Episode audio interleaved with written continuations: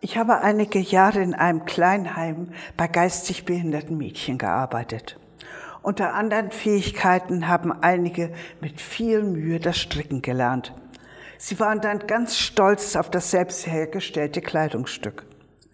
Natürlich war immer wieder viel Hilfe nötig. Manche gestrickte Reihe musste wieder aufgerippelt werden.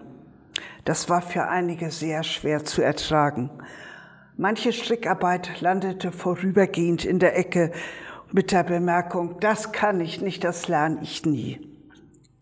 Besonders krass war die Reaktion bei, ich nenne sie mal Erika. Sie hatte schon so manche begonnene Arbeit, wenn ein Fehler entdeckt wurde und es ans Aufrippeln ging, in die Ecke geschmissen und nie wieder angerührt. Nun wollte sie ein Polunder stricken. Auf der Rundstricknadel mit grauem Garn und nur rechts. Schon bald waren die ersten Löcher zu sehen und die Maschenzahl hatte sich vermehrt. Rippeln ging nicht. Also habe ich alle zwei, drei Reihen die Maschenzahl korrigiert. Das Stricken ging weiter ohne Aufrippeln, aber mit vielen Löchern. Als der Polunder nach vielen Mühen endlich fertig war, habe ich über jedes Loch eine rosa Blüte gestickt. Der graue Polunder war nun über und über mit Blüten übersät. Erika war sehr glücklich über ihr selbstgemachtes Kleidungsstück. Stolz erzählte sie allen, unter jeder Blüte war ein Fehler und die vielen Fehler sieht man jetzt nicht mehr. Warum erzähle ich das? Erikas Polunder erinnert mich an mein Leben. Trotz aller Mühe, immer wieder machen wir Fehler, werden schuldig, sündigen.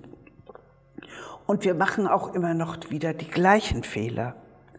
Manchmal möchte man da auch verzweifeln, möchte das Leben wie das Strickzeug in die Ecke schmeißen. Man weiß einfach nicht mehr weiter.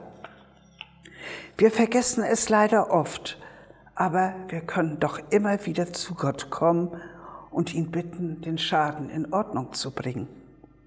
Für unsere Schuld ist Jesus am Kreuz gestorben. Johannes 3, Vers 16 heißt es, so sehr hat Gott die Welt geliebt, und dazu gehören wir ja auch, dass er seinen eingeborenen Sohn gab, damit alle, die an ihn glauben, nicht verloren werden, sondern ewiges Leben haben ewiges Leben mit Gott.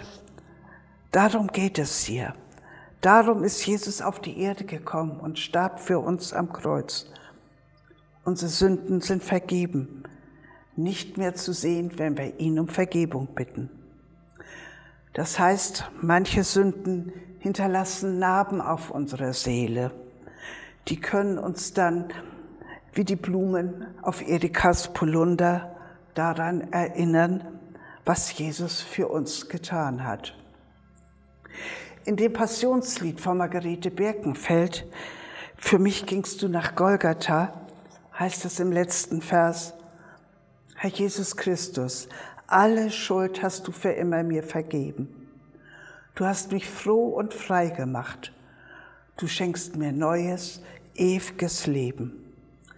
Herr, Deine Liebe ist so groß, dass ich sie nie begreifen kann. Doch danken will ich dir dafür. Herr, deine Liebe ist so groß, dass ich sie nie begreifen kann. Ich bete dich an.